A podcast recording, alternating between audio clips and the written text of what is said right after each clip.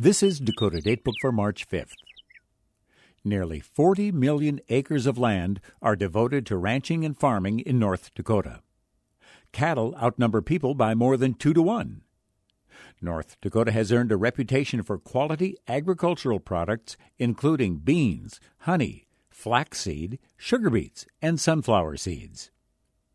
Soybeans and wheat are the leading crops. The thick black loam of the Red River Valley ranks among the richest agricultural land in the world. The state's motto, Strength from the Soil, recognizes the role that agriculture plays in the state's economy. Among the agricultural products found in the state, perhaps potatoes are somewhat overlooked. On this date in 1904, an article in the Washburn Leader urged farmers to pay closer attention to the humble potato.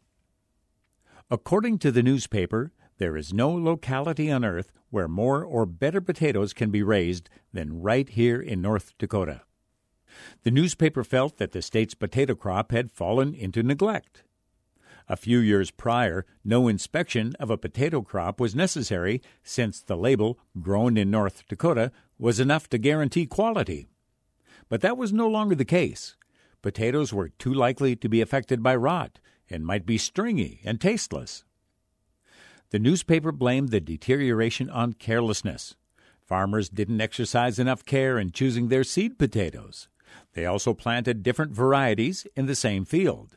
This resulted in a jumbled harvest, with different types of potatoes mixed together. One more problem was the potato beetle. Farmers were urged to be proactive and take preventative measures to protect their crop. The Red River Valley is particularly good for potatoes. At one time, the valley was under Lake Agassiz, a glacial lake even bigger than the Great Lakes. It left behind a rich layer of silt, clay, and sand. It may come as a surprise that North Dakota has become one of the country's major potato growing states. In 2020, potatoes accounted for over $200 million of income. Today's Dakota Datebook is written by Carol Butcher. I'm Merrill Piepkorn. Dakota Datebook is produced in cooperation with the State Historical Society of North Dakota with funding from Humanities North Dakota.